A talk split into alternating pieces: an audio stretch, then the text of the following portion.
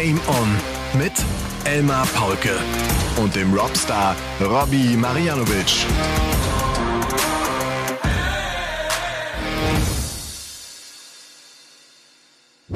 Ladies and Gentlemen, meine lieben Darts-LauscherInnen, hier sind eure ausgeschlafenen und verdammt gut gelaunten Super-Duper Game Honor. Es ist das letzte Finish, das wir bequatschen dürfen.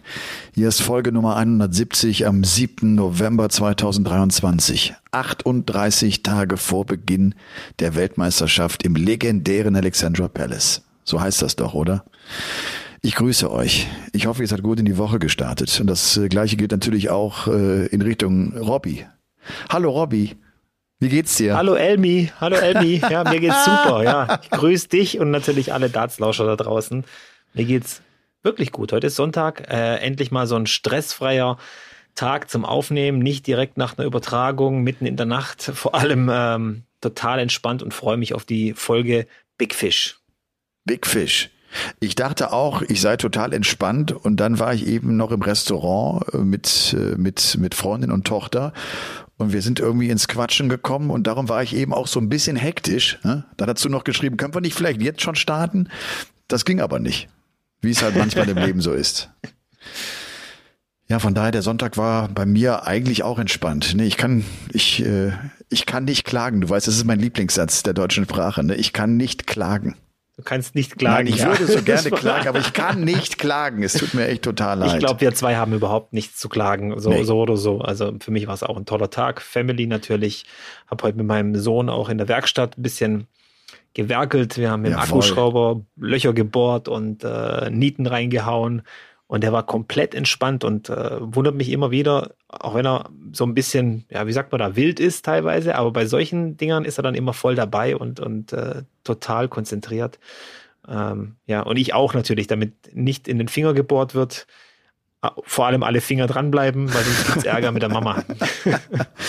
Aber das ist schon geil, ne? Wie, wie so kleine Schlümpfe auch Bereiche finden, wo du merkst, jetzt sind sie voll bei der Sache und jetzt sind sie total konzentriert und äh, das, das macht Spaß zu sehen. Ne? Das finde ich immer cool, wenn ja. die das bekommen. Äh, ich habe ja auch äh, so ein paar äh, kurze Stöpsel hier rumlaufen und wenn die für eine Sache sich begeistern, wenn die so entfacht sind von etwas, mit welcher Leidenschaft die dabei sind. Ich denke immer, wenn sie das später im Leben machen werden, hoffentlich in Richtung ihres Jobs oder einfach für Dinge, die, die sie begeistern, dann kann gar nichts schiefgehen. Wenn du mit so viel Leidenschaft dabei bist, kann nichts Schlechtes herauskommen. Das glaube ich wirklich. Eigentlich nicht. Ne? Genau, ja. ja. Deswegen ist es ja das Schönste, wenn man sein Hobby zum Beruf machen kann. Ja, genau. Ja, genau. Ja.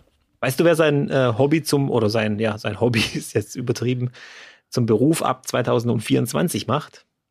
Rian van Veen hat seinen Job gekündigt, wird Dartprofi. Okay. Scheint genug Geld damit zu verdienen. Also ich bin dabei, also ich kann das total verstehen. Ja. Und er hat auch recht. Ja. Ich finde, er hat auch recht. Ich würde das, wenn ich so ein junger Spieler mit so einem Potenzial wäre, ich würde das auch zumindest zwei, drei Jahre versuchen. Du kannst immer noch abbrechen irgendwann. Ja. Aber ich glaube, du würdest 10, 15 Jahre später denken, verdammte Axt, warum habe ich das nicht einmal versucht? Ich habe doch geglaubt, ich kann's. So, ne? Ja. Und jetzt gerade halt nach den European Darts Championship das ist, äh, das ist ja etwas, was man so über all die Jahre immer wieder gesehen hat. Erinnere mich an James Wade, ne, der ja irgendwann auch dann seinen Job als Kfz-Mechaniker kündigte und dann danach sofort den ersten Major-Sieg gewann. Ich glaube, war World Grand Prix oder World Matchplay. So, das, das nimmt dir auch eine Last. Dann bist du, glaube ich, mit dem Kopf anders aufgestellt, wenn du weißt, jetzt bin ich Profi. Jetzt alle Konzentration darauf und, und nicht mehr irgendwie noch fünf andere Dinge regeln und äh, mit dem Kopf irgendwo woanders sein. Ja das fällt dir leichter, einfach dann den Fokus äh, auf den Sport zu lenken. Für also viele, bei einigen, ja. Bei einigen, ja. Bei einigen ist es auch sicher schief gegangen, weil da natürlich der, der Druck, äh, die, die, Last woanders herkommt. Und zwar, ich muss jetzt meinen Kühlschrank quasi damit füllen. Aber wie gesagt, ich kann auch nur, wenn man, wenn man dran glaubt, talentiert ist und ähm, an sich vor allem glaubt, das ist ja das Wichtigste, dann sollte man das definitiv machen. Ja. Egal in welchem Bereich. Ob das jetzt beruflich ist oder im Leben oder wie auch immer. Wenn du dran glaubst, dann tu's. Ja, habe ich auch immer gemacht, auch wenn die anderen immer ja. gesagt haben, du bist wahnsinnig. Mach das doch nicht. Sagen sie immer noch. Sagen sie immer noch, Elmar. Passt auf, wir haben heute einiges vor. Wir haben zum einen unsere nächste Folge von The Hardest Worker. Äh, Finde ich eine spannende Folge, denn es geht darum, wie man sich in einer Krise verhält Trainiere ich anders? In schweren Zeiten konzentriere ich mich auf andere Dinge oder mache ich einfach so weiter? Das soll Thema sein bei The Hardest Worker. Wir haben natürlich den Pauke der Woche. Wir müssen uns unterhalten über die letzten beiden Players Championship Turniere, die stattgefunden haben, Nummer 29, Nummer 30. Ich fand Chizzy bemerkenswert gut bei diesen letzten beiden Turnieren. Finale erreicht, ein Ding auch gewonnen. Äh, der ist tatsächlich für mich so eine Wundertüte. Irgendwie glaube ich übrigens, Robbie, dass Dave Chisnell einer ist, der vom Kopf her nicht Top 5 ist. Der hat das Talent, der hat das Potenzial, der hat vielleicht auch nicht die Technik. Wir haben das schon mal angesprochen, die ihm dann teilweise nicht hilft, wenn er, wenn er in, in schweren Momenten ist. Aber er ist vom Kopf her nicht so stabil wie die Price, wie die Humphreys, wie die Van Gervens und wie die Peter Wrights, oder? Schwer einzuschätzen. Chizzy ist echt schwer einzuschätzen. Ich äh, weiß nicht, was in seinem Kopf vorgeht, äh, wie er das auch ständig macht, als Nummer eins Gesetzter äh, in Turniere reingehen, in der ersten Runde ausscheiden, dann wieder zwei Pro-Tour-Finals erreichen, dann wieder mal eine European Tour gewinnen, äh, Averages zu spielen, die jenseits von Gut und Böse sind. Und dann, um dann wieder im nächsten Spiel ohne eine 180 mit einem 91er Average wieder rauszugehen bei einem Major. Also ich ich kapier's nicht. Ich weiß ja. auch nicht, ich bin mir auch nicht sicher, ob der drüber nachdenkt, was da passiert. Und das wollte ich gerade sagen. Ich glaube, er kapiert's auch nicht. Weißt du, ich, ich, glaube, wenn wir das Gefühl haben, der ist wie so eine Wundertüte, ich habe das Gefühl, dem geht's ähnlich. Der weiß selbst, er kann ganz hohes Niveau spielen, aber er weiß irgendwie nicht, ob er es abrufen kann. Ja. Und wenn du dann so einen Price erlebst oder so einen Van Gerven erlebst, da hast du so eine Selbstsicherheit bei denen. Ich habe immer das Gefühl, die wissen, dass sie jetzt eine gute Leistung abrufen werden. Die wissen, dass sie da sein werden, wenn es jetzt eng wird, so, ne? Und das empfinde ich bei Chizzy nicht. Da finde ich wirklich so, also so im mentalen Bereich ist das ein Klassenunterschied. Ja. Auch, auch, wenn der einer ist, wie gesagt, der, der, der haut den Van Gerven im, im Viertelfinale bei der WM mit 6-0 weg und spielt alles schwindelig. Ne, der kann alles. Der kann eigentlich der kann alles. alles ja. Aber, aber der kann auch 0-4 ohne Checkdart gegen Van Gerven bei so einem Turnier rausgehen. Das kann er auch. Das kann er auch. Man muss jetzt auch zu seiner, zu seiner Verteidigung auch sagen, er hatte diese Probleme mit dem, mit dem Bein oder mit dem Fuß. Man hat es auch gesehen. Schmerzverzerrtes Gesicht. Ähm, gehinkt hat er. Aber da kommt natürlich wieder das Thema Technik ins Spiel. Die ist eben nicht so gut, um gewisse Dinge einfach zu kompensieren. Und das haben andere Spieler, haben das. Das hat ein Van Gerven, das hat auch ein Price, das hat vor allem auch ein Wright, glaube ich, die mit ihrer Technik so spielen können, dass sie viele Dinge, die gerade nicht passen, gut nicht kaschieren, sondern kompensieren können. Und ja. ähm, bei Jizzy fehlt das ein bisschen. Weil er hat nur Punkt. dieses eine Ding, diese eine Waffe, der spielt ja. dieses Ballerspiel und hat nur diese eine Waffe und die anderen können auch mal tauschen. Ja, ja, genau. ja. Also okay, wir haben Players Championship Turniere 29, 30, auf die wir jetzt noch genauer zu sprechen kommen werden. Und dann äh, ist natürlich auch die Challenge Tour ins Ziel gegangen. Wir wissen jetzt, wer in der Order of Merit äh, so gut aufgestellt ist, dass er einen WM-Platz sich gesichert hat. Es äh, gab den Grand Slam of Darts Qualifier. Es gibt jetzt noch ein paar Qualifikationsturniere für die WM. Viele Fragen haben mich auch erreicht, so nach dem Motto, was, was ist jetzt mit Flo Hempel? Ist er jetzt dabei? Ist er nicht dabei? Weil es allen, die den Sport nicht so ganz intensiv verfolgen, sich immer wieder schwer tun mit all den Ranglisten. Wir haben das schon mal gesagt, die irgendwie keiner rafft. Also, sie sind auf der einen Seite eine gute Idee, um, um Turnierserien zu etablieren, aber sie erschlagen einen, der sich nicht so auskennt und sind eigentlich für den Otto Normalverbraucher nicht nachzuvollziehen. Ja, also eine ich habe ja, eine ganz große Schwäche. Ja, vor zwei, drei Folgen habe ich es, glaube ich, erwähnt. Wir hatten ja den CDC Continental Cup in den USA kurz besprochen. Ja. ja. Und Stowy Bunce, der den gewonnen hat. Das war tatsächlich ein Grand Slam Qualifier in den USA, in Nordamerika. Also auch dieses Geheimnis ist quasi gelüftet, aber du musst dich schon so ein bisschen durchlesen. Ähm, es ist, es ist eben schwierig. Also gerade der Grand Slam, also da die Kriterien, äh, Danny Noppert muss den Qualifier spielen, Dirk van Dijvenbode rutscht über drei Turniersiege auf der Pro Tour irgendwie noch rein. Also da musst du schon ein bisschen durch, äh, ja. dich durchforsten. Aber ich, ich, hab, ich sage ja immer, die Ranglisten sind nicht so schwer. Vier, fünf Jahre Studium und dann hast du das eigentlich relativ gut drauf und, und dann kommt das wie aus der Pistole geschossen. Und dann bekommst du auch so ein Diplom ausgehändigt, wenn du genau. weißt, ich bin ein Ranglistenversteher der PDC. Äh, yes. Dann gibt's die Super League of Darts, die jetzt am kommenden Wochenende auch gespielt wird, dieses deutsche Qualifikationsturnier für die WM. Wer bekommt diesen einen Platz aus deutscher Sicht? Wir haben eben im Vorgespräch, habe ich zu Robby gesagt, ist das nicht vielleicht äh, die interessanteste Ausgabe ever, weil so viele Junge nachkommen. Vielleicht liegt da auch so ein bisschen mein Fokus drauf, so dies, dieser, dieser Generationenvergleich ist und ich auch Bock hab auf, auf neue Namen jetzt, ne, weil ich liebe Dragutin Horvath und der war immer so gut und, und die Mike Langendorfs und der Maximizer und die sind ja alle mit dabei, ne, aber es sind auch viele ja. neue Namen mit dabei und äh, bin gespannt, wie dieses Wochenende aber laufen wird ist schon bezeichnend, wenn jetzt gerade, wenn du jetzt gerade Max Hopp sagst, der ist jetzt nicht bei vielen als Favorit für diese, für diesen Super League-Sieg äh, auf dem Zettel. Und da zeigt sich mal wieder, wie sehr sich auch die Super League äh, gewandelt ja. hat einfach. Ich habe ja vorher zu dir auch gesagt, das war früher für mich einfach so ein kompakteres Ding. Ich bin natürlich äh, schwer beein beeinflusst quasi, weil ich ja selber lange Zeit mitgespielt habe, sowohl in Osteuropa als auch in Deutschland ein paar Jahre.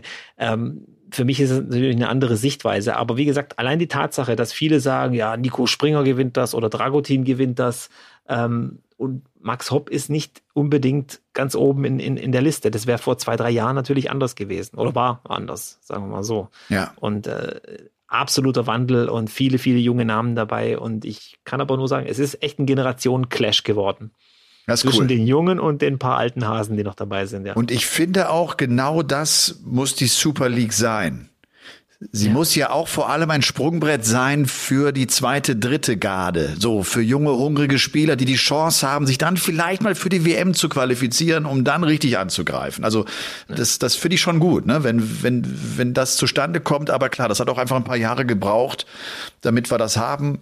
Wir hatten vor ein paar Jahren, Robby, äh, auch mal eine Ausgabe, da hast du gedacht, okay, der eine ist über 50, der nächste ist über, so, wo, wo sind die Talente? Also, weißt du, so, wo, wo ja. ist unser Nachwuchs? Wo, wo soll es denn hingehen? Das sind ja nicht die, die über 50 heute sind, die uns in zehn Jahren dann irgendwie zum Weltmeister machen uns. Nee, wir, aber alles in, ja, alles in allem finde ich es trotzdem eine gelungene Serie inzwischen, so nach zehn Jahren. Die ist ja, ja. jetzt, wird ja, ja auch zehn absolut. Jahre alt jetzt. Ja. Das war ja im Anfang in kleinen Pinten mehr oder weniger so ein bisschen ausgespielt, kaum bemerkt von der Öffentlichkeit. Klar, die Öffentlichkeit war auch noch nicht so groß da, aber wir haben jetzt inzwischen wirklich mit der Fernsehübertragung größere Hallen. Es war schon äh, ähm, ja live im, Free TV zu sehen, äh, Finals und, und das ganze Turnier. Und das zeigt auch mal wieder, wie groß der Stellenwert geworden ist. Mir fällt sowieso gerade auf, Darts ist wieder echt richtig am Kommen. Wir hatten ja diese Monate so ein bisschen Pause, du hast gedacht, ja, okay, ist nicht ganz so, so Hype, aber wenn ich jetzt sehe, was alleine an Exhibitions stattfindet. Ja, absolut. Das ist Wahnsinn. Jede ja. dritte Story irgendwo ja. jemand bei einer Exhibition und ja. die Größen sind unfassbar. Tausende Tickets werden da verkauft. Und äh, ich muss schon so ein bisschen drüber nachdenken, das ist schon noch der Gaga-Hype. Das muss man sagen. Also dieses Jahr besonders. Ja. Und äh, das haben wir auch gemerkt. Ex extrem, ja, ja, ja. Das haben wir auch gemerkt. Also, extremen ja. Anteil dran, ja. Ich bin auch jetzt, wenn wir sagen, heute, wir nehmen ja am Sonntagabend auf und äh, übermorgen am Dienstag werdet ihr es dann auf die Öhrchen bekommen und an diesem Dienstag werde ich auch wieder in Köln sein mit Flo Hempel. Wir machen auch wieder so einen kleinen Workshop und, und veranstalten ein Turnier mit einer Firma, die, die einfach Bock haben, die das cool finden und ja. wo du merkst, so diese Darts-Begeisterung schwappt auch auf die über, die vielleicht nicht das ganze Jahr auch so eng dabei sind, aber die einfach merken, das ist was Besonderes. Das hat irgendwie was und das wollen wir auch mal mit, mit unseren Mitarbeitern erleben. Ja, das sind also jetzt äh, viele kleine Themen, möchte ich mal sagen, die wir heute so ein bisschen äh, bündeln müssen, sammeln müssen. Lass uns doch mal vielleicht mit der Challenge Tour anfangen. Oh, gerne. Okay, denn da hat es auch nochmal Verschiebungen gegeben äh, an diesem letzten Challenge Tour Wochenende. Da sah es erst so aus, als sollte der Schotte John Hendersons über die Challenge Tour nochmal zur WM schaffen, aber der ist dann ausgebremst worden. Also klarer Champion der Challenge Tour. Das sei auch mal vielleicht nochmal für die gesagt, die auch das nicht so einordnen können. Was ist die Challenge Tour? Die Challenge Tour ist wirklich so äh, die, die zweite, die zweite Liga der PDC, wo du auch als Spieler außerhalb der Top 64 am Start bist und wo du hoffst, dich nach vorne zu spielen, wo du ganz viel Matchpraxis sammelst und wo du inzwischen auch ein hohes Niveau spielen musst, um da vorne mit dabei zu sein. Und die beiden ersten dieser Challenge Tour holen sich ein Ticket für den Ellie Pelli.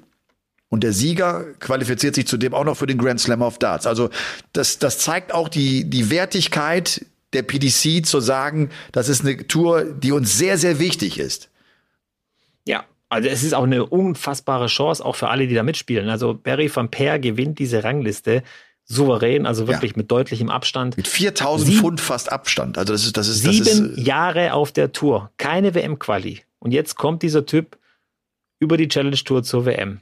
Und das, das, das siehst du auch mal, nicht aufgegeben, diese sieben Jahre auf der Tour, teilweise Halbfinals gespielt, da war alles dabei irgendwie, aber jetzt ist er irgendwie angekommen und ich glaube, es ist schon so eine, so eine, so eine krasse Geschichte. Gerade Barry van Peer und Owen Bates, Zweitplatzierter, auch ein ganz junger Waliser, wenn ich es noch richtig weiß, ja. setzt sich ja vor John Henderson da ganz knapp durch, wo ja viele sagen, ja, Owen Bates hätte sich wahrscheinlich auch über die Tour, äh, über die, über die Q-School auf die Tour gespielt. Für John Henderson wird das ein schwieriges, schwieriges Unterfangen nächstes Jahr. Sehr schwierig. Also der, der, ja. der wäre wär wahrscheinlich glücklicher gewesen, wenn er über die Challenge Tour wieder reingekommen wäre. Das glaube ich auch. Dass ja. das Kette nochmal so ein Weg sein könnte für ihn auch zu einer WM. Ne, man weiß ja, ja der, wenn er mal dabei ist, dann, dann, kann er auch gut zocken, aber er muss erst mal dahin kommen. Ne? Er braucht auch die Konstanz. Und Owen Bates letztlich 175 Pfund vor John Henderson. Also wirklich ein ganz, ganz knappes Rennen. Aber Owen Bates hat mit Barry Bates nichts zu tun. Ne? ich denke mal, dass Bates so ein bisschen vielleicht der Müller von ja. Wales ist. Also okay. könnte ich mir vorstellen. Also vielleicht kommt ja auch irgendwann mal die Geschichte. Wahrscheinlich hat ihn Barry Bates entdeckt. Also alles andere wäre natürlich. Der hat sie alle entdeckt. Langweilig. Der hat, sie, hat alle, alle entdeckt. entdeckt. Oh, ist Engländer. Verzeihung. Jetzt habe ich wieder einen Fehler gemacht. So, oh. okay. Direkt korrigiert im Podcast live. Also das ist eben live. Da, sowas kann mal passieren. Sehr gut. Und Bates ist Engländer.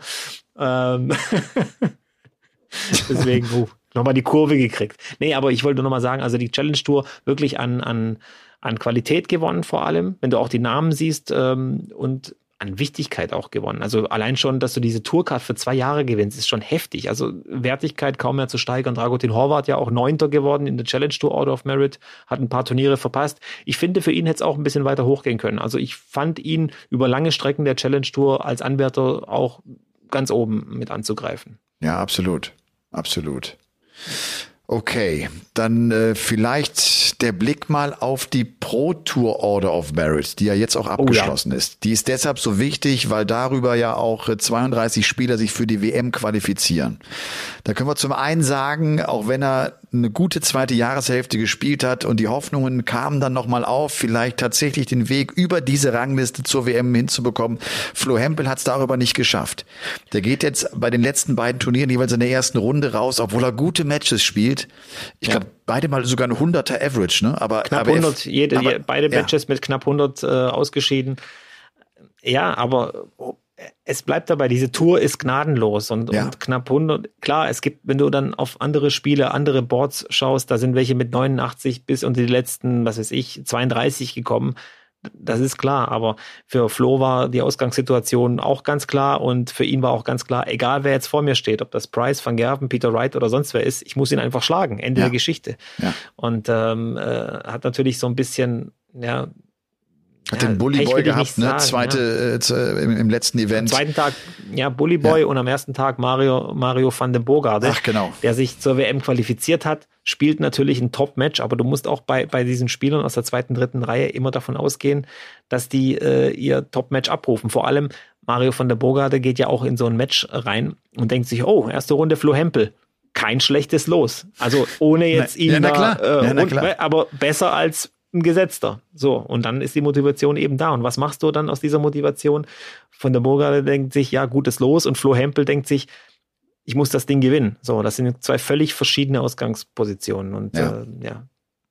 So, und ich habe jetzt gerade mir mal. PDPA Qualifier kann er ja noch spielen. Also den genau. kann er noch spielen. Genau, der, der ist am 27. November, also wirklich die aller, aller, allerletzte Chance, sich noch für die WM zu qualifizieren. Vier Startplätze wird es geben. Es wird eine Setzliste geben. Das heißt, Flo wird da relativ weit oben sein, weil er eben die WM so knapp verpasst hat. Und 27. November ist der Tag nach dem Finale bei den Players Championship Finals. Dann ist das ja. irgendwie auch rum. Dann wissen wir, ja. wer der World Youth Champion ist. Und dann ist das wirklich das letzte Ding, oder? Vor dem WM-Start. Genau. Ne? Ja. Vor dem WM-Start, ja. Also der PDPA, also wenn du bei den Players Championship Finals mitgespielt hast, kann es ja, ja trotzdem noch sein, dass du dich für die WM qualifizieren musst, wie zum ja. Beispiel ein Boris Kutschma ja. oder Daniel Klose aus deutscher Sicht, auch der ja bei den Players Championship Finals dabei, muss dann aber dann direkt zu den PDPA Qualifiers. Ja, und wenn wir dann auf das Rennen zur WM schauen, dieses Race to the World Championship, dann sehen wir zum einen klar, die Top 32 der Welt sind mit dabei. Auf den Plätzen 30 Kellen Ritz, 31 Kim Heibrechts, 32 Matas Rasma. Und dann kommen die 32 Spieler der Pro Tour Order of Merit. Dort ist auf Platz 1 Ricardo Pietrezco. Das zeigt echt auch nochmal, was der für ein geiles Jahr hingelegt hat, was für ein konstant gutes Jahr er gespielt hat. Vor ja. äh, Gian van Veen der äh, bald Profi ist, äh, wie wir eben erfahren haben. Und wenn wir dann runtergehen, wer hat es dann so am Ende gerade noch geschafft? Da sind das auf Platz 30 Jamie Hughes, auf 31 Nils Sonnefeld, der Niederländer, auf 32 Keegan Brown, The Needle. Und dann nicht mit dabei ist ein Bradley Brooks beispielsweise, ein Mike Kövenhoven, ein Robbie John Rodriguez, ein Stephen Burton, ein Martin Klärmarker. Dann kommt auf der 38 Flo Hempel, Andy Bolton, Ryan Mickel, Daniel Klose, Scott Waits, Boris Kretschmer, Alan Suter. Alles bekannte Namen. Menzo Suljovic auf 47 auch bei der WM nicht mit dabei, jetzt über diese Rangliste. Also das sieht man schon, wie umkämpft das ist und wie viele namhafte Spieler es einfach auch nicht geschafft haben. Es ist umkämpft und die, gerade diese jungen Spieler, die drücken rein wie die Irren. Auf einmal auch ein Jules van Dongen, der eine zweite ja. Jahreshälfte spielt wie ein Irrer, spielt einen 100er Average nach dem anderen. Ähm, auch einer mit dem Rücken zur Wand. Also der muss jetzt bei der WM zwei, drei Runden überstehen, damit er die Tourcard behält.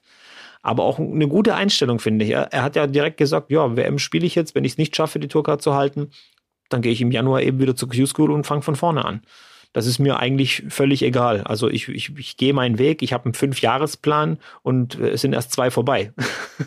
ja, Wahnsinn. Ja. Ist auch so ein Ricky konfidenter Evans, Typ, ne? Ja.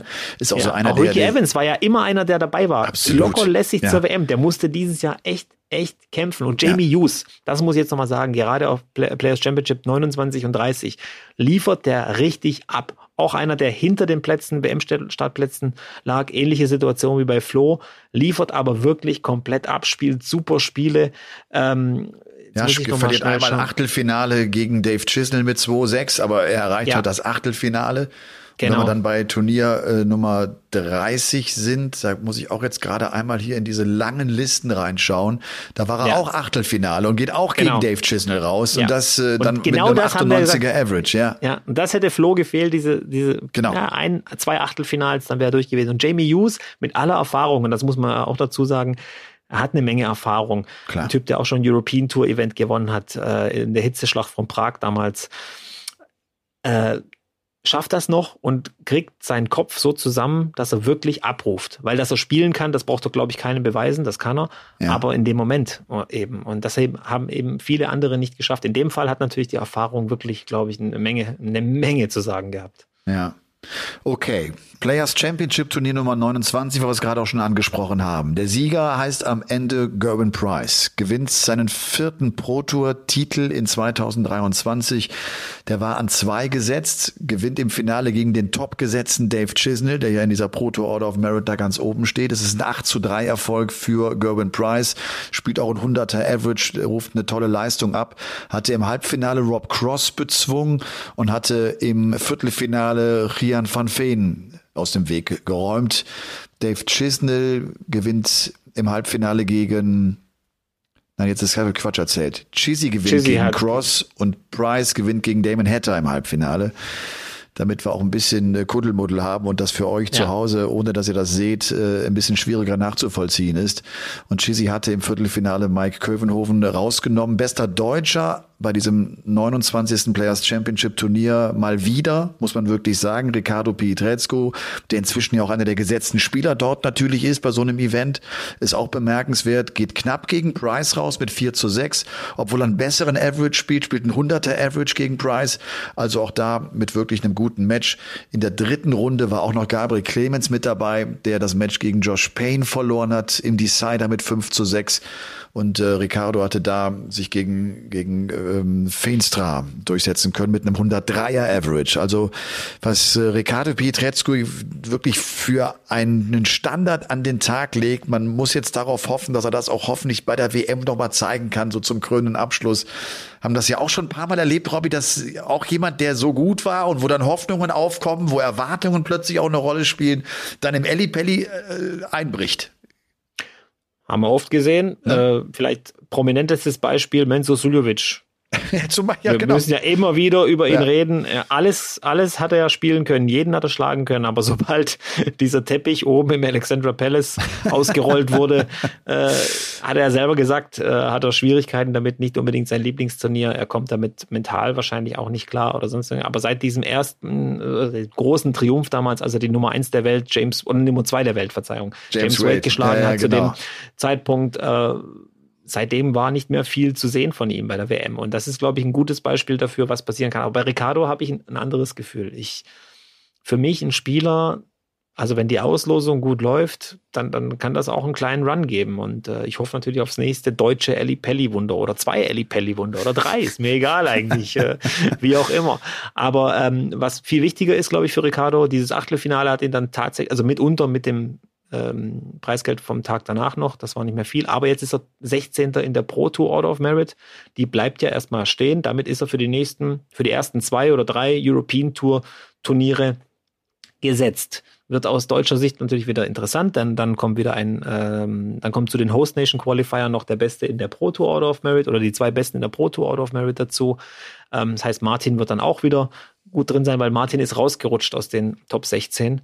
Ähm, Martin und Damon Hatter übrigens die einzigen zwei Spieler das ganze Jahr über, die 13 European Tour Turniere gespielt haben und alle 30 Players Championship Turniere. 43 Turniere Wahnsinn. haben die zwei abgerockt auf der Pro Tour. Ja. Nur zwei Spieler haben das gemacht.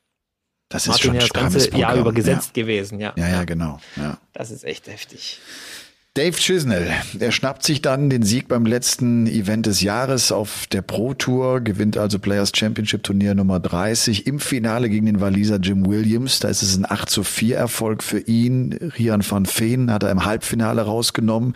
Damon Hatter wird auch da im Halbfinale gestoppt, eben äh, vom Finalisten Jim Williams. Und äh, wenn wir schauen wollen, wo war der beste Deutsche bei diesem letzten Turnier, müssen wir ein bisschen nach unten scrollen. Da ist es Gabriel Clemens in der dritten dritten Runde, geht gegen Steven Bunting raus mit drei zu sechs. Ricardo zweite Runde erreicht. Cam Captree, Crabtree, auch äh, so ein Name, den wir so ein paar Mal erwähnt haben, weil der immer wieder mal äh, gute Ergebnisse eingefahren hat. Daniel Klose verliert knapp gegen Danny Noppert mit 5 zu 6 in der zweiten Turnierrunde. Wir hatten es bei Flo Hempel schon gesagt, zweimal in Runde 1 leider raus. Da war es bei Turnier 30 dann das 3 zu 6 gegen den Bully Boy. Spielten 99,7er Average, da ist irgendwie alles gut, aber Smith dann doch einen Zacken besser. Das waren also die letzten beiden Players Championship Turniere für dieses Jahr. Äh, man, ich finde so, ne, man spürt, wie die Saison jetzt zu Ende geht, wie, wie der Fokus sich immer mehr in Richtung Weltmeisterschaft verlagert. Und äh, ja, bin gespannt, ob der Flo es vielleicht doch schaffen kann über den PDA äh, Qualifier, PDPA Qualifier. Ich überlege gerade, Robbie, hat ein deutscher Spieler noch nie geschafft, oder? Sich über nein, diesen PDPA nein. Qualifier zur WM zu bringen.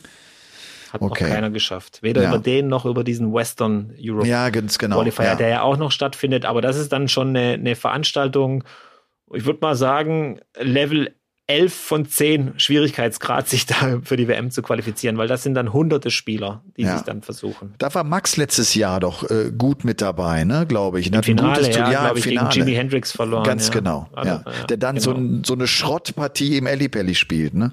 Erinnere mich bitte nicht daran. Das war echt ein harter Abend bei der Arbeit. Oh Mann, oh Mann, oh Mann.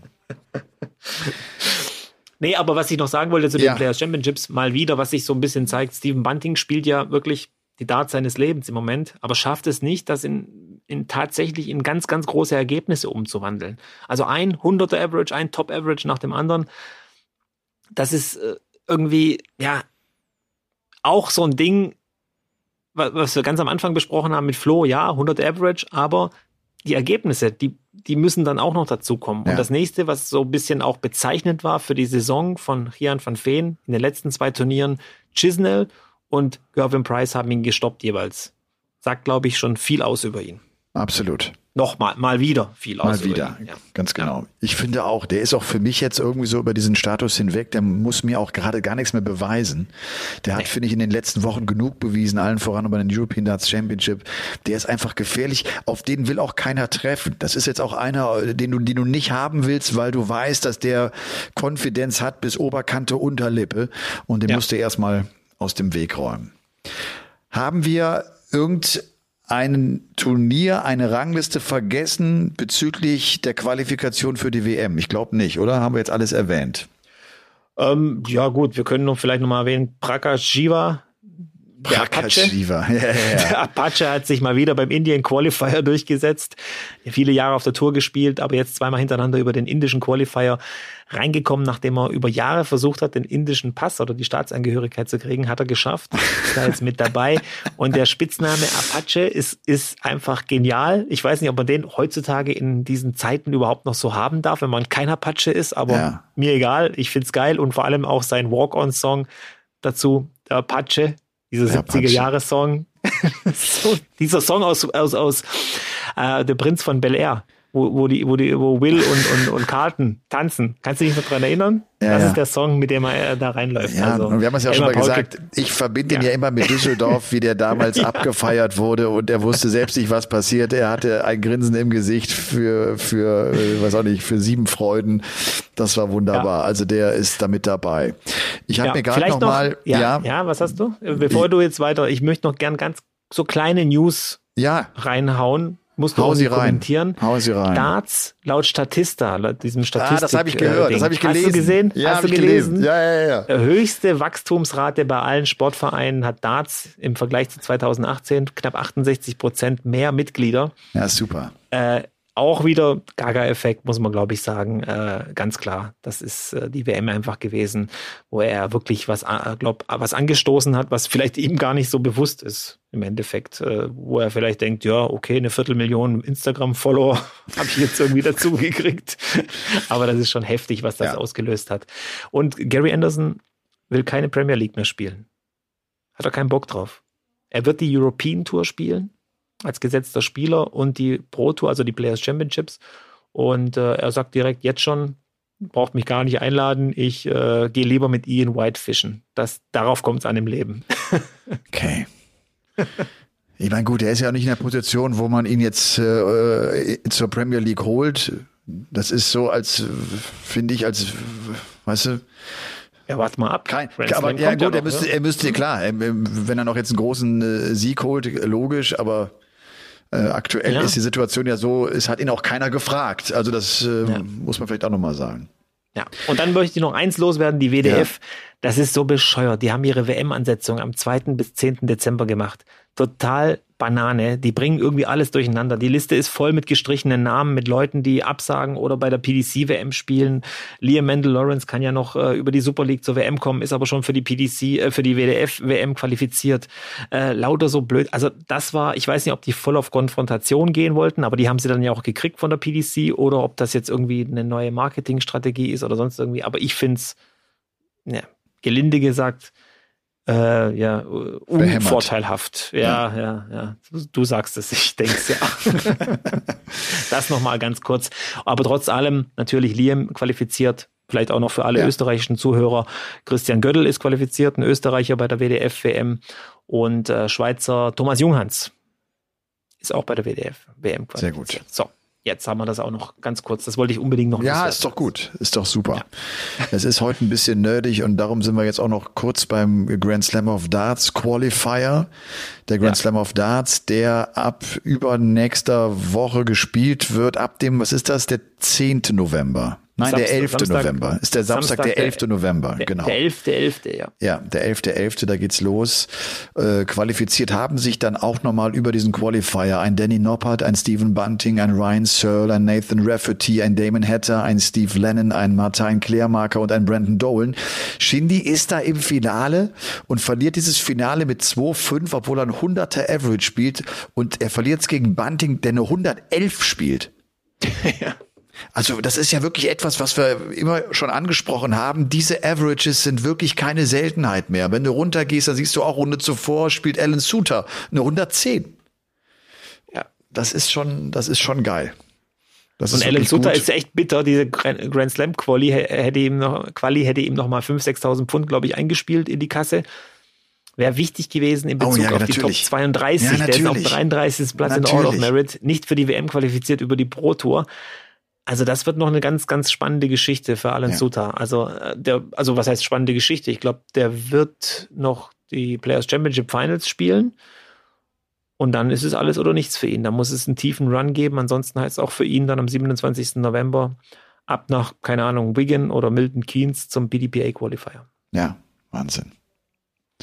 So, ja. einmal ganz kurz durchatmen. Uh, Brandon Dolan, sorry, wenn, wenn ich, wenn, kann, ja, sorry, aber Brandon Dolan, wieso ist der schon wieder für den äh, Grand Slam? Der, dieser Typ, den wirst du nicht los. Das ist doch abnormal, oder? Also abnormal. Überall ist er dabei. Überall. Ja. Und wie der auch durchkommt. Ne? Er schlägt Menzo ja. dann irgendwie mit einem 82er Average und gewinnt ja. das Ding irgendwie. Und er nimmt einen Jamie Hughes äh, zuvor raus und äh, hat einfach gute Ergebnisse auch da gezeigt, um sich dieses Ticket zu holen und ist damit ja. also beim nächsten TV-Event auch mit dabei. Das sind alles wichtige, wichtige Turniere, wichtige Momente, wichtige ja. Tage in so einem ja. Jahr, um dann halt auch nochmal auf den großen Bühnen zu spielen. Ich wollte gerade sagen, nochmal durchatmen, weil wir jetzt ganz viele Ergebnisse und Ranglistenplätze gehört haben. Robby, äh, ich war jetzt eine Woche in Bremen und äh, Bremen wächst mir ans Herz. Sie haben zwar scheiß Wetter, es regnet echt viel, aber ich habe das jetzt auch schon mal gepostet, das ist so geil. Die sitzen draußen im Regen in ihren Regenklamotten und trinken einfach Kaffee. Denen ist es ja. scheißegal, ob es regnet. Ja, und wenn ich da beim Bäcker Wetter. anstehe, bin ich der Einzige, der keine richtige Regenjacke anhat. Und alle, und ich denke nur, scheiße, es regnet, kein, kein Regen, nichts. Aber die stehen alle in ihren Regenklamotten da. Das ist denen völlig wurscht. Äh, zugleich es gibt kein schlechtes Wetter. Auf, ja, ja, nur schlechte Kleidung. Du kannst ja jetzt ohne Regenjacke in Bremen vorm Bäcker stehen. Dann schreib ja. doch gleich Turi auf deine Stirn. ja, genau. Musst du, musst du ja gar nicht, weil siehst du ja. Ja. Da steht, steht ja kein anderer mit einer anderen Jacke ja, da irgendwie im Regen. Ja. Welche Farben haben die Regenjacken? Äh, traditionell dieses Gelbe oder wird es da auch ein bisschen moderner? Ja, nee, es ist mehr dunkelblau. Es war so mein Eindruck. Äh, meine Freundin lebt da in, in, in Neustadt, in dem Stadtteil von Bremen nette, das ist eine nette Hut irgendwie. Das ist, das ist kommunikativ, so die kennen sich alle, das ist, das ist echt ganz cool. Und wir waren ja nicht nur im Heidepark, diesem Freizeitpark mit vielen Achterbahnen. Äh, wir waren Bowling, wir haben Lasertag. Ich habe zum ersten Mal Lasertag gespielt. Hast du das gemacht in so einer Halle Lasertag? Nee, Paintball habe ich schon mal, aber das oh. ist ja so die quasi die Soft-Variante dann äh, von, von Ja, Lasertag ist, ja. ja, ja, genau. Paintball tut richtig tut nicht weh. so weh. Ja, das tut richtig weh, ja. ja. du und Heidepark war für mich okay, war für mich eigentlich gut. Du weißt ja, Höhe ist für mich ein großes Problem. Ja, und? und es gibt viele Achterbahnen. An die Achterbahn bin ich schon reingegangen ich, ich lüge jetzt wirklich nicht. Ich hatte einen Moment, wo ich mir so ein bisschen ins Höschen gemacht habe, als ich mit einer Siebenjährigen aus unserer Runde bin ich den Rutschenturm hochgegangen und sie wollte unbedingt von ganz oben dieser Rutsche rutschen. Und wie, wie ich oben stand, habe ich schon wieder gemerkt, dass dieser Turm so wackelt. Und wenn ihr so ganz mhm. leicht schwingt, halt ich es nicht aus. Ich sage, aber komm, lass uns doch einen runtergehen. Unten ist doch auch coole Rutsche. Nein, wir müssen warten. Ich sage, alles klar, wir warten. Und dann war ich so halb froh, dass ich diese, diese Runde äh, runtergerutscht bin. Aber das war cool, du wegen der der Koloss oder wie er heißt, diese eine der größten Holzachterbahnen der Welt. Das das ging schon ab. Das ist also, die haben echt haben echt Spaß gemacht. Hat äh, war, war ein netter Ausflug. Und Bowling nur 141 und 147 gebowlt. Sagt das, ihr das was? Ähm, das klassische Finish beim neuen Data na, und, natürlich. das Max und das Maximum Break beim, beim Snooker. Na, natürlich. Glückwunsch. Vielen Dank. Und das, ja. und das auf einer Holzbahn. Ja. und das auf einer Holzbahn. Na gut. Ich würde sagen, Ladies and Gentlemen, damit kommen wir zu unserer Lieblingsrubrik zu The Hardest Worker. Elton der Sicherheitsschuh präsentiert The Hardest Worker. Es ist die Rubrik mit äh, unserem Partner Elton Sicherheitsschuhe. Und eines sei mal vorneweg gesagt. Elton macht gerade ein Gewinnspiel. Wer noch nie im Elli Pelli war, Wer immer gesagt hat, ach verdammt, ich wollte doch beim äh, Vorverkauf und ich war wieder zu spät dran, ich habe kein Ticket, aber ich will auch nicht einfach nach London fliegen und in der Hoffnung, ich kriege auf dem Schwarzmarkt was. Spielt mit, denn es gibt zwei Tickets und nicht nur das, die bezahlen euch die Anreise und die bezahlen euch das Hotel. Also wenn ihr ein bisschen Glück habt, äh, dann äh, seid ihr tatsächlich voll dabei. Es wird der Abend sein des 22. Dezember, also kurz vor Weihnachten. Ihr müsst auf die Seite von elten.sicherheitsschuh gehen, also auf den Instagram-Account und dann müsst ihr, äh, ihr müsst einmal, einmal euch connecten mit denen, ihnen folgen, ein Follow dalassen. Ihr müsst schreiben in den Kommentar, warum genau euch diese Karten gehören sollen, die beiden Tickets und dann seid ihr auf jeden Fall mit dabei. Macht mit, es lohnt sich, es geht in den Elli Pelli. Wie trainiere ich in einer Krise? Wir hatten es anfangs äh, angesprochen, Robby, das ist unser Thema heute bei The Hardest Worker. Mache ich in einer Krise bewusst etwas anderes oder eben nicht, weil ich Normalität aufkommen lassen will? Wie ist es bei dir? Wie hast du Krisen gehandelt? Wie hast du es am Practice Board dann angegangen? Ja, nach 30 Jahren kann ich sagen, viele Krisen gehabt. Äh, aber es war nicht immer die gleiche Krise, es waren immer verschiedene Krisen. Und ich finde, als allererstes muss äh, vor so einer Krise die Selbsteinschätzung sehr, sehr gut sein. Ich höre und lese viel von, ich bin in der Krise. Ist es denn tatsächlich bei jemandem eine Krise oder ist es einfach nur ein, ein, ein äh, wieder zurück zu alten Gewohnheiten und ich habe vielleicht zwei Jahre irgendwie so la la la gespielt, dann habe ich drei Monate, wo es richtig gut lief und dann läuft es auf einmal nicht mehr. Das ist dann keine Krise. Dann, dann hast du dann wieder irgendwelche alten Gewohnheiten ja, wieder zurück oder, oder, oder hast vielleicht auch nur ein Hoch gehabt. Das kann ja auch sein. Also ich will das jetzt gar nicht auch kleiner reden, als alles ist. Aber das Wichtigste, glaube ich, in, in, in, der, in so einer Krise ist gar nicht, wie trainiere ich was, also wie speziell aus meiner Sicht, sondern positiv bleiben. Wir, wir haben, ähm, glaube ich, egal wo es ist im Leben, wenn du pa in Panik verfällst und anfängst Dinge zu tun, die teilweise dann im Nachhinein keinen Sinn hatten, dann wird es immer schwieriger. Das heißt, positiv bleiben und vielleicht auch so rangehen. Ich war ja auch schon, ja, ich bin ja schon älter und ich hatte ja auch zum Beispiel auch schon eine finanzielle Krise in meinem Leben, also eine ziemliche Krise. Und äh, da ist es dann auch so, wenn du dich dann beraten lässt und so, also nicht jetzt offiziell, aber wenn, wenn du so, so rumhörst, die Probleme musst du, du musst bei dem kleinsten Problem anfangen. Also du musst erstmal schauen, warum bin ich in der Krise, was läuft nicht schlecht und dann wirklich Problemchen für Problemchen abarbeiten. Und äh, wie gesagt, nicht aus der Realität verschwinden. Und ganz, ganz wichtig, äh, es wird wahrscheinlich in den seltensten Fällen so sein, dass irgendein Produkt, Training oder, oder wie auch immer mentale Hilfe dich da ganz schnell wieder aus der Krise rausholt. Ähm, das, den Hauptteil musst du schon selber machen. Und ich glaube, die Gedanken sind da ganz, ganz wichtig, welche ja. du hast. Total gute Punkte. Und äh, vielleicht äh, können wir mal ein paar Namen äh, so dazu ordnen, um die, um das vielleicht mal greifbarer zu machen. Wenn du sagst, man muss in der Realität bleiben, ich muss also wirklich mir genau anschauen, wo stehe ich. Kevin Painter hat das nicht hinbekommen. Hm. Kevin Painter hat auch nach zwei, drei Jahren, nachdem er raus aus dem Top 10, aus dem Top 20 war, immer behauptet, er wäre gefühlt ein Top 10 Spieler. War er längst nicht mehr. Dann hast du natürlich ein großes Problem, wenn du das nicht anerkennst, weil dann trainierst du auch falsch, dann, dann bist du vom Kopf her in einer ganz anderen äh, Situation, in einem ganz falschen Moment, glaube ich, äh, um das hinzubekommen. Oder ist ein, ist ein gutes Beispiel, glaube ich, dafür. Kevin Painter, ja, äh, das ist ja eben das, was ich gesagt habe, die Selbsteinschätzung, die muss stimmen. Also du musst schon in der Realität bleiben und ja. auf dieser Welt, um, um, um, um, um die Probleme anzugehen. Ja. Und erkennen. Du musst Problem, das, du musst das Problem auch erkennen und wissen, dass eins da ist. Das positiv bleiben, als du das gesagt hast, ist mir sofort Michael van Gerven eingefallen, der ja auch diese schwere Krise hatte von rund anderthalb Jahren der als Nummer eins der Welt, als, als dieser Topmann des Darts auch in einem enorm Fokus steht. Bei dem haben ja alle gehofft, so ungefähr, dass er jetzt auch mal verliert und dann verliert er. Und er hat sich ja immer dagegen gewehrt und hat hier auch immer Sätze gesagt wie, alle wissen ja, wenn ich gut spiele, bin ich der Beste. So. Das ist ja genau das. Also das positive Mindset irgendwie aufrechterhalten, die positiven Gedanken behalten, was wahnsinnig schwer ist. Das äh, können wir auch mal äh, klar machen. Und weil du gesagt hast, du bei den kleinsten Dingen anfangen. Ich glaube, das ist im Darts nicht ganz so einfach zu erkennen, wo ist eigentlich jetzt gerade mein Problem? Oder? Ist es am Wurf? Liegt es an meiner Birne? Treffe ich wirklich nur die Doppel nicht? Oder, oder mache ich gerade technisch irgendwas falsch?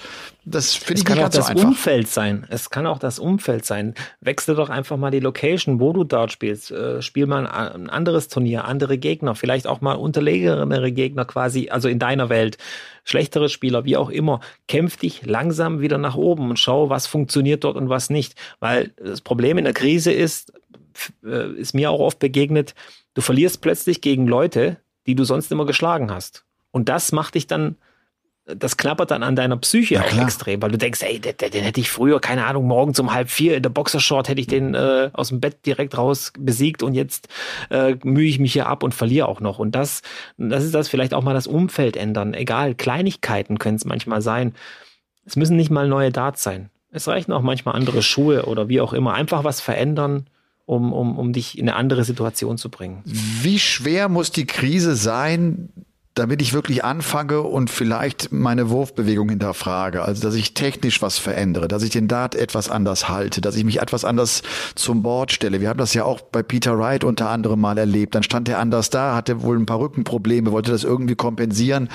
Das sind dann schon Eingriffe, die riskant sind, weil, weil sie den gesamten Ablauf verändern und weil du das dann vielleicht auch im Turnierstress überhaupt nicht mehr hinbekommst. Ne? Dann kann es sogar sein, dass das im Training funktioniert, was du da machst, aber dass das dann wieder im Wettkampfstress nicht aufgeht.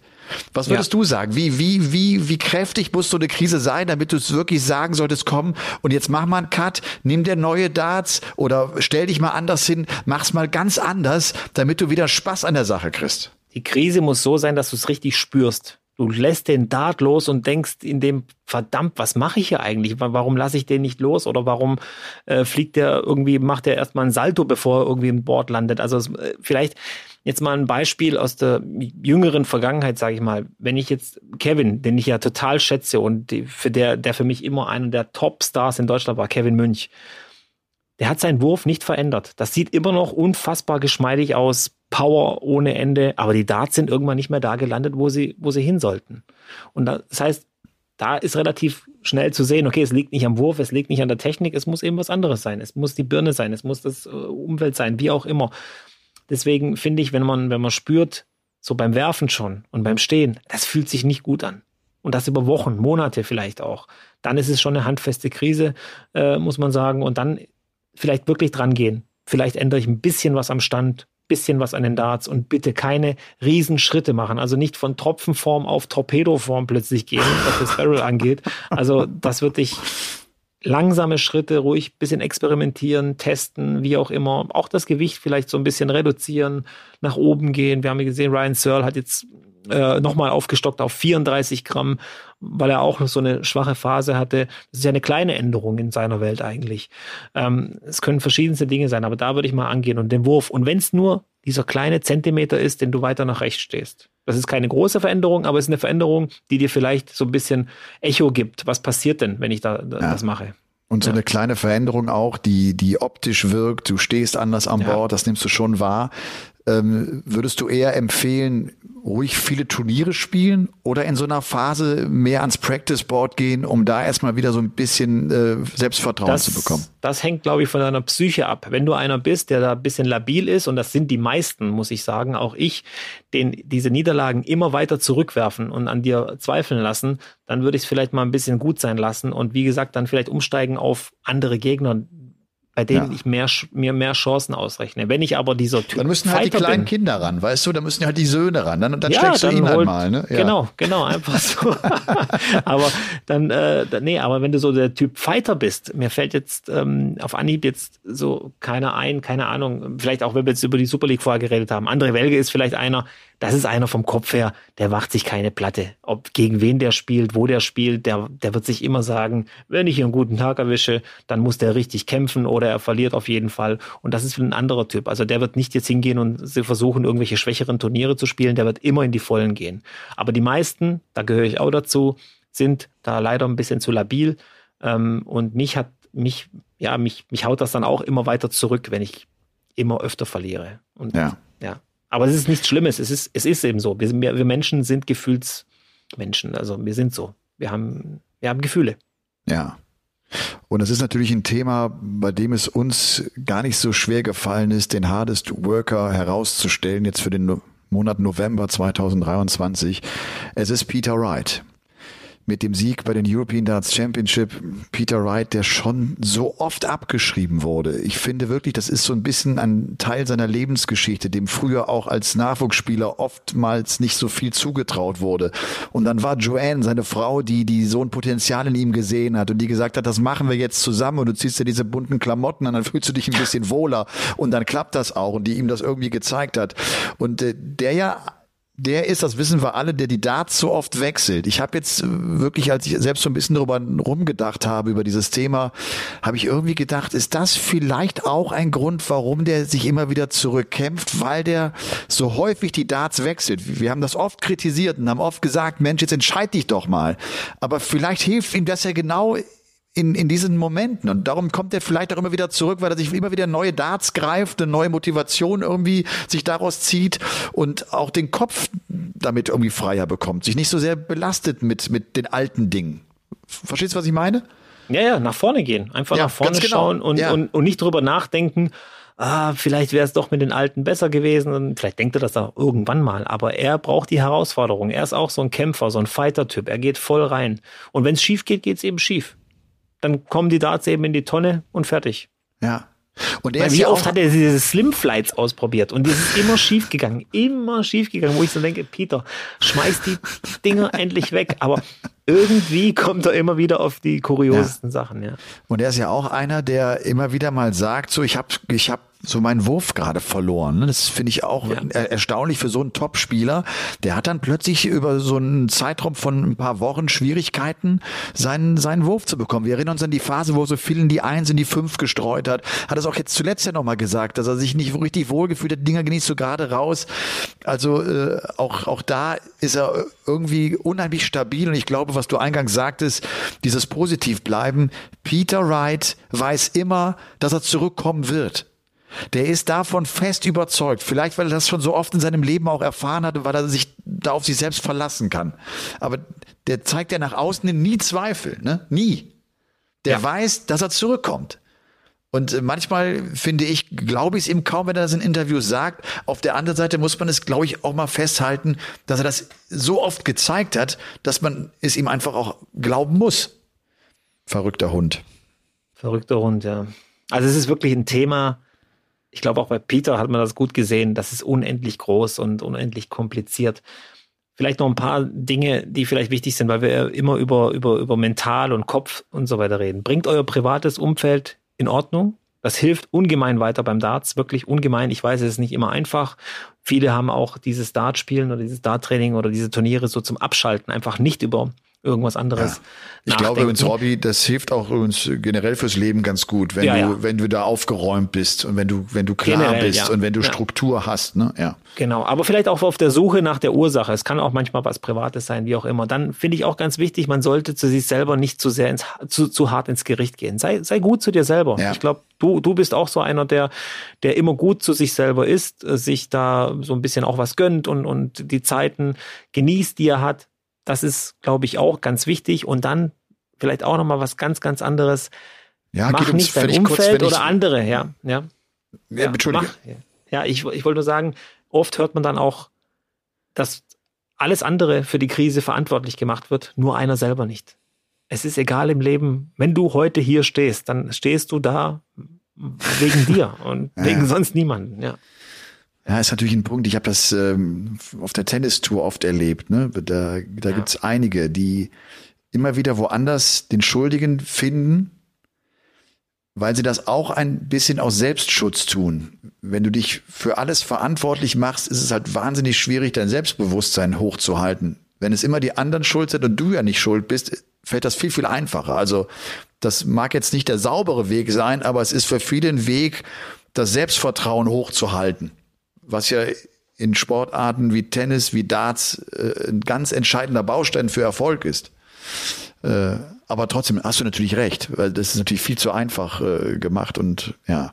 Und was du gesagt hast, dich so, die, die sei, sei sehr gut zu dir selbst. Äh, du weißt ja das Thema äh, Fehler machen und sich Fehler verzeihen, sich auch Fehler verzeihen, auch sagen, es ist okay, ich habe hier einen Fehler gemacht, schwamm drüber, passiert, passiert jedem Mal und sich dafür nicht zu hart bestrafen und mit sich selbst zu hart ins Gericht zu gehen. Ich glaube, auch das ist dann so ein ganz guter Weg. Das war ein ziemlich äh, ausführlicher Hardest Worker heute, finde ich, aber spannendes Thema. Und weil wir, glaube ich, auch so viele Krisen jetzt auf der Tour erleben und sehen, wie Sportler zurückkommen, wie sie Comebacks feiern und das ein ganz spannendes Thema ist, was auf der anderen Seite auch jeder Hobbyspieler dann mal hat. Ne? Auch da erfährst ja. du eine Krise und hängst dort auf einem anderen Level, aber am Ende wird sich das ähnlich anfühlen für den Hobbyspieler wie für den Profi. Ne? Es ist das Gleiche. Ich ja. kann dir ja alle Schritte vom, vom kleinen Kneipenturnier bis in den Ali Pelli habe ich durchgemacht und ich kann dir sagen, es ist nur, es ist das Gleiche, nur in Farbe. nur in Farbe. Das ist gut. Ja. Und das muss der Übergang sein zum Paulke der Woche. Hier folgt eine Rubrik auf die nächste. Ist halt die Big Fish Ausgabe. Was willst du machen? der Paulke der Woche. Der Paulke der Woche geht in Folge 170 an den Trainer des SC Freiburg, an Christian Streich. Der hat in dieser Woche den Julius Hirsch Ehrenpreis bekommen. Das ist ein Preis für besonderes Engagement. Und der hat ihn erhalten, weil Christian Streich einer ist, der oft Stellung bezieht zu gesellschaftlichen Themen, also abseits des Fußballs und den man dafür ausgezeichnet hat. Und ich bin darauf gekommen, weil es einen Instagram-Post vom Kicker gab, eben mit dieser Meldung und ich da reingegangen bin und gesehen habe, wie viele sich darüber aufgeregt haben, nach dem Motto, äh, der soll erst mal handeln und äh, was, was soll das eigentlich, was für ein scheiß Typ Christian Streich. Und ich gedacht habe, was seid ihr eigentlich alles für irre? Und äh, auch dann meinen Kommentar da reingeschrieben habe weil ich finde, dass Christian Streich wirklich einer ist, der, der ganz sozial eingestellt ist, der, der darauf achtet, dass, dass der Rassismus im Fußball nicht größer wird, der das zumindest auch mal anspricht, der solche Themen immer wieder verbalisiert auf eine richtig gute Art und Weise, weil es authentisch ist, weil ich ihm das abnehme, weil er einfach seiner Bühne diesen Platz auch einräumt, zu sagen, komm, das Thema muss auch ich in meiner Rolle aufgreifen. Das, das betrifft unsere Gesellschaft, das ist zu wichtig. Und er macht das. Das machen so wenige, die die Möglichkeit haben wie er. Und von daher finde ich super, dass man diesen Preis auch dann ihm zugerechnet hat oder ihm überreicht hat. Und möchte das gerne unterstreichen, sozusagen, mit dem Paulke der Woche. Gratulation, Christian Streich. Kannst du nachvollziehen, hast du mitbekommen oder du bist so ruhig? Nee, habe ich überhaupt nicht mitbekommen. Ja. Ich weiß, habe ich mir schon Christian gedacht. Und darum ich weiß natürlich, dass Christian Streich sich immer wieder äußert zu, zu allen Themen, auch wenn es abseits des Fußballs ist. Aber wenn ich ehrlich bin, mir fällt jetzt keine Situation, keine Äußerung von ihm ein, die mir im Gedächtnis geblieben ist. Und das ist eben das, was, was vielleicht auch manchmal fehlt, also was wichtig für mich ist. Es muss was sein, was dir für immer im Gedächtnis bleibt. Oh, nee, das geht mir anders. Also äh, ja? wirklich. Ich habe gerade zum Thema Rassismus in der Bundesliga und sowas, der hat sich, der hat sich äh, oft geäußert und hat und hat und war und war betroffen und und war fassungslos und äh, mhm. er ist ja auch einer, der der sehr emotional redet. Also mich, mich hat der oft berührt. Ich habe das wirklich mit ihm verbinde ich das sehr sehr eng. Aber er war betroffen, inwiefern war er betroffen nein, von nicht, Rassismus? Nein, oder? nein, also, also nein, nein, nein, Spieler nein, und so weiter, er hat das mitbekommen, ja. Er ja. hat das mitbekommen okay. und es hat, es hat ihn Klar. betroffen gemacht. Also äh, Ich kann mir vorstellen, als Trainer ja. am Spielfeldrand, direkt Ach, hinter, im Rücken die Fans, da hörst du ja schon viele Aussagen, viele Sprüche oder sonst irgendwas. Ähm, und wir Menschen sind ja leider so gepolt, dass wir immer das Negative so uns behalten. Das ist ja auch der Scheiß irgendwie an unserem Gehirn, dass wir die positiven Dinge so schnell vergessen. Deswegen. Naja, ähm, und, und wenn ja. Spieler aus deiner Mannschaft vielleicht diesbezüglich Probleme haben, weißt du, bist ja. du mit denen ja auch im Austausch und musst das besprechen und musst, und ja, musst ihnen helfen, da damit umzugehen. Von daher glaube ich, ist das schon so ein Themenbereich, mit dem er permanent konfrontiert ist. Ja. Und ich glaube auch, ich kann da, so wie gesagt, gerade das Thema, es ist vielleicht kein Rassismus, den ich da erfahren habe, aber aufgrund von meiner Herkunft, Nachnamen und so weiter, Aussehen, ja, mal so, mal so, wie man es halt sieht, äh, auch schon Erfahrungen gemacht mit dem einen oder anderen Vorurteil, das mir dann so entgegengeworfen wurde. Aber ich habe dir ja, glaube ich, schon mal erzählt, dass mein mein, mein Vater ja immer zu mir gesagt hat, ich ähm, soll auf keinen Fall irgendwie die Opferrolle springen oder so, sondern immer damit äh, anders umgehen. Deswegen, ja, sehe ich manche Dinge vielleicht anders. Aber wie gesagt, ich kann, ich kann mich nicht in Menschen hineinversetzen, die davon betroffen sind, also tatsächlich betroffen sind, ja. wo, wo es dann wirklich derb wird und, und äh, offensichtlich viele Nachteile entstehen, wie auch immer. Deswegen, ähm, ja, äh, finde ich es trotzdem gut, dass natürlich äh, Menschen mit Stimme, mit einer lauten Stimme, wie Christian Streich sie sicher hat, sich da einsetzen. Ja. Robby, ich habe heute äh, gedacht, Folge 170, wie viele machen wir eigentlich noch? Enden wir bei 180, enden wir bei 501. Bis die Krise kommt. Bis die Krise kommt. Bis die Krise kommt. Oder, oder die Zuhörer die Krise kriegen. Ja. bis ihr da draußen die Krise kriegt. Wenn gar keiner mehr zuhört. ja. Also äh, ich, ich, ich weiß es nicht. Äh, solange, ich glaube, das Thema Darts ist ja unerschöpflich. Ja. Der Turnierkalender ist voll, wir können gern, äh, wir, wir, wir reden drüber. Ich weiß nicht, willst du damit sagen, willst du dir jetzt eine Zahl setzen? Was machen wir? 200, 250? Wo hören wir auf? Wo? Ich wollte keine Zahl setzen. Ich, ich, ich, habe nur gedacht, so das letzte Finish. Weißt du, jetzt sind wir beim Big Fish. Wie, wie lange machen wir das ja. noch? Ja. ja. Und äh, ja, das Maximum ja, wartet ja noch auf uns. Das Maximum das machen wartet wir dann natürlich. in Rostock. In Rostock. Ja, mal gucken. Lass uns mal. Wir haben noch die WM. Elmar, wir haben uns schon. Nein, nein, nein, wir, die Folge wird die 180. sein. Okay. Dann überspringen wir eine oder machen eben die 180 nochmal. Aber wie auch immer, die Folge muss das Maximum sein, weil das ist okay. ein Live-Podcast. Ähm, ich Unser hoffe, erster ich habe auch schon. Ja. Also, also richtig, ja, vor, vor, ja. vor Publikum. Also ja. wir haben ja schon live so getalkt und so weiter und gestreamt auch so ein bisschen, aber diesmal wirklich mit mit äh, Reaktion. Das heißt, wir können auch nichts mehr zurücknehmen, Nein. was da passiert. Die Leute werden sich das merken. Der ein oder andere wird vielleicht eine faule Tomate schon in der Tasche bereithalten, falls wir irgendwas sagen, was ihm nicht passt freundlich oder ihr ist. nicht passt. Ja. Wenn er freundlich ist, ja. Äh, ich bin echt auch gespannt, wie wir dann interagieren werden mit den Leuten, ob das überhaupt irgendeine Art ähm, Ding ist. Ich überlege mir auch schon, soll ich da einen Schluck Alkohol trinken dazu, um die ganze Situation etwas ents zu entspannen? Oder wird das dann im Gegenteil ja, negativ sich auswirken, wenn ich da so ein bisschen mit Atü oben sitze? Oder du willst dich betrunken neben mich setzen oder was? Warum nicht? Okay. Warum nicht? Okay. Nee, aber ich muss ja auch fit sein. Am nächsten Tag wird ja auch noch Darts gespielt. Ich meine, für genau. dich ist das natürlich ein einfaches Wochenende. Reden, reden, reden. Ich muss ja ein Pfeilchen in die Hand nehmen. Ich muss ja noch richtig, ich muss mich da da darf keine Krise sein. Robby, ich sag immer Augen auf bei der Berufswahl, du weißt das.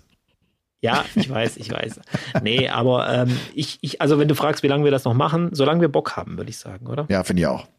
Ja. Und wir ich haben, bin gespannt. Also ich hab, ja, ich, weißt ich, du, ich, ich, ich bin ja. gespannt. Sitzen wir in, in zehn Jahren da? Also ich, ich bin ja einer, der fest davon überzeugt ist, dass, dass immer noch nicht der Anfang, den haben wir natürlich hinter uns gebracht, aber dass wir in der Entwicklung von Darts Deutschland noch längst nicht am Peak sind, dass da Nein. die großen Schritte noch kommen werden. Und ich glaube, solange äh, wird auch uns das begeistern, gerade weil wir es ja auch von Anfang an irgendwie miterlebt haben. Du jetzt noch, noch intensiver als Spieler und sagst ja selbst, ich war so in den, an den E-Automaten äh, von kleinen Kneipen unterwegs.